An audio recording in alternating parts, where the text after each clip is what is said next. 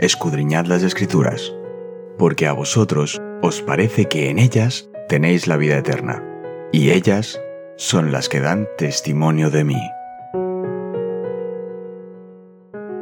Es momento de nuestro encuentro con Cristo.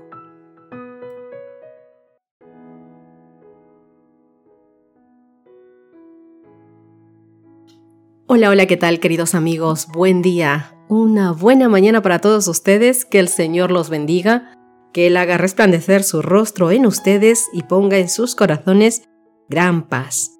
Queridos amigos, hoy continuamos con nuestro estudio de esta semana. Recordemos que el texto base es, o el título base de esta semana, es Misión en favor de los no alcanzados, primera parte. Nuestro texto base está en Hechos capítulo 17, verso 24. El Dios que hizo el mundo y todo lo que hay en él, que es el Señor del cielo y de la tierra, no habita en templos hechos por manos humanas. Hoy, mis queridos amigos, 4 de diciembre, vamos a ver Pablo en el aerópago. ¿Sabéis? Veréis, sin importar dónde estuviera, como Dios lo había comisionado, Pablo predicaba el Evangelio. Y eso es exactamente lo que trató de hacer en Atenas. Vamos a leer Hechos capítulo 17, los versos 18 al 21. Veamos cómo reaccionaron los paganos de la plaza ante las palabras y las preguntas de Pablo. La palabra del Señor dice, y algunos filósofos de los epicúreos, y algunos filósofos de los epicureos y de los estoicos disputaban con él. Y unos decían, ¿qué querrá decir este palabrero? Y otros parece que es predicador de nuevos dioses, porque les predicaba el Evangelio de Jesús y de la resurrección. Y tomándole, le trajeron al aerópago, diciendo, ¿podremos saber qué es esta nueva enseñanza de que hablas? Pues traes a nuestros oídos cosas extrañas. Queremos pues saber qué quiere decir esto. Porque todos los atenienses y los extranjeros residentes allí en ninguna otra cosa se interesaban sino en decir o en oír algo nuevo.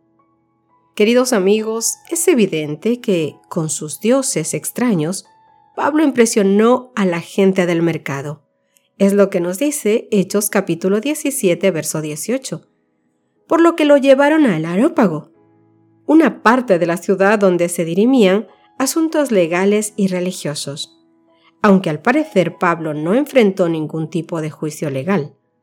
Por lo visto querían escucharlo a él y su nueva doctrina, nos dice Hechos capítulo 17, verso 19.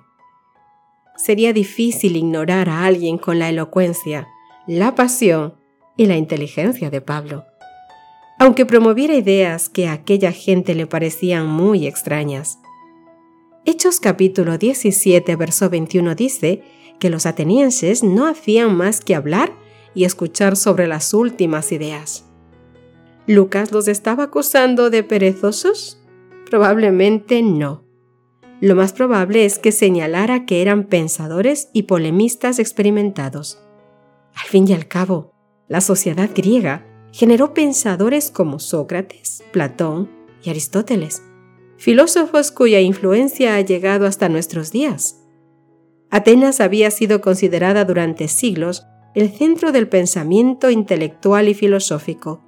Aunque algunos de estos pensadores no eran ateos, desde luego no en el sentido en el que hoy concebimos el ateísmo. Muchas de sus ideas filosóficas diferían radicalmente de las enseñanzas del cristianismo. Es difícil, por ejemplo, encontrar en la filosofía de los epicúreos y los estoicos un lugar para algo como un Mesías resucitado.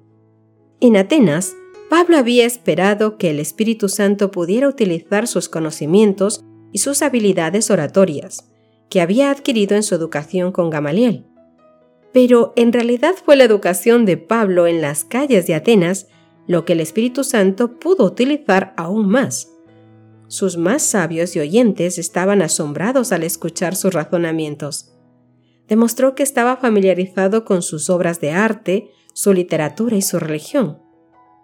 Después de la experiencia de Pablo en Atenas con estos paganos y filósofos, escribió Los Corintios.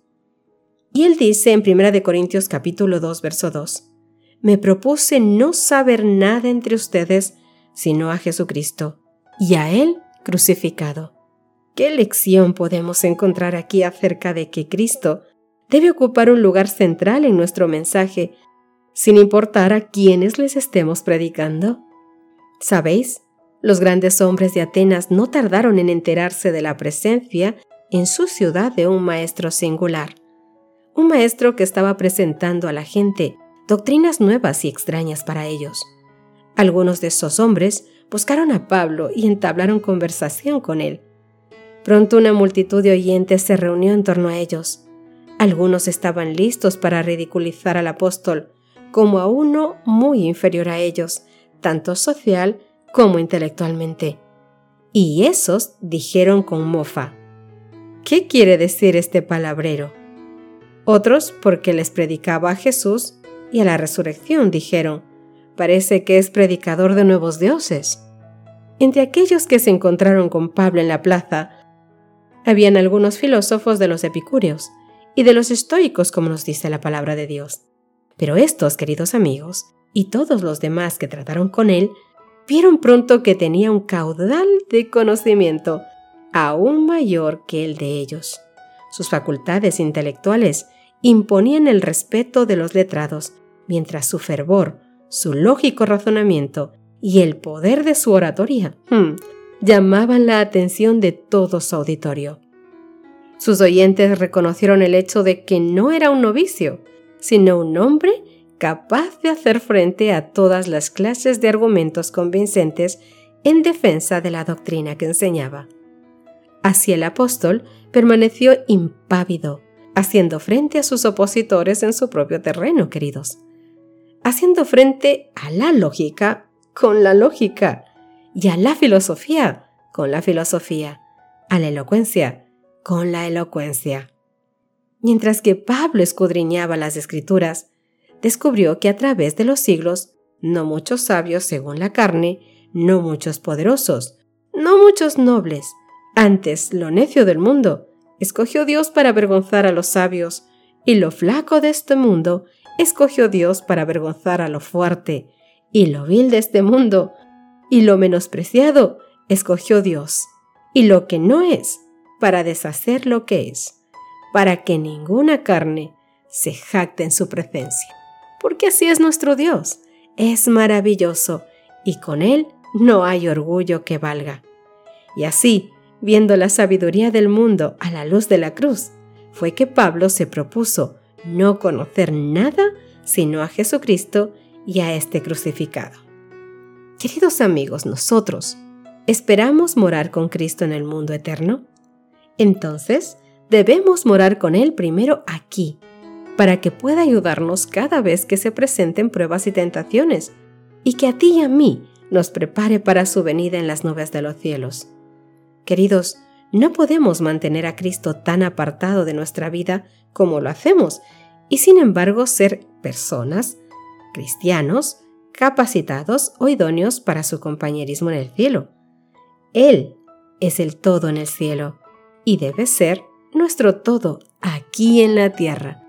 Si no empezamos desde ahora a tener esa linda amistad con Cristo, hoy no pienses que podrás hacerlo por la eternidad.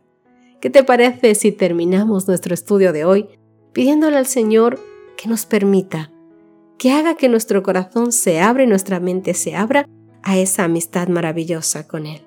Oremos. Querido Señor que estás en los cielos, Padre Santo de amor y de bondad, la verdad es que se hace hermoso, Señor, poder imaginar a Pablo hablando con gente tan intelectual, con tanto conocimiento en el aerópago. Hoy podemos encontrarnos con mucha gente así en nuestro camino, Señor, y hay veces que tenemos mucho miedo de predicarles, diciendo que no sabemos mucho de la Biblia o que no tenemos preparación para poder hacerlo, cuando lo único que necesitamos es estar aferrados de tu mano y tener un verdadero contacto contigo.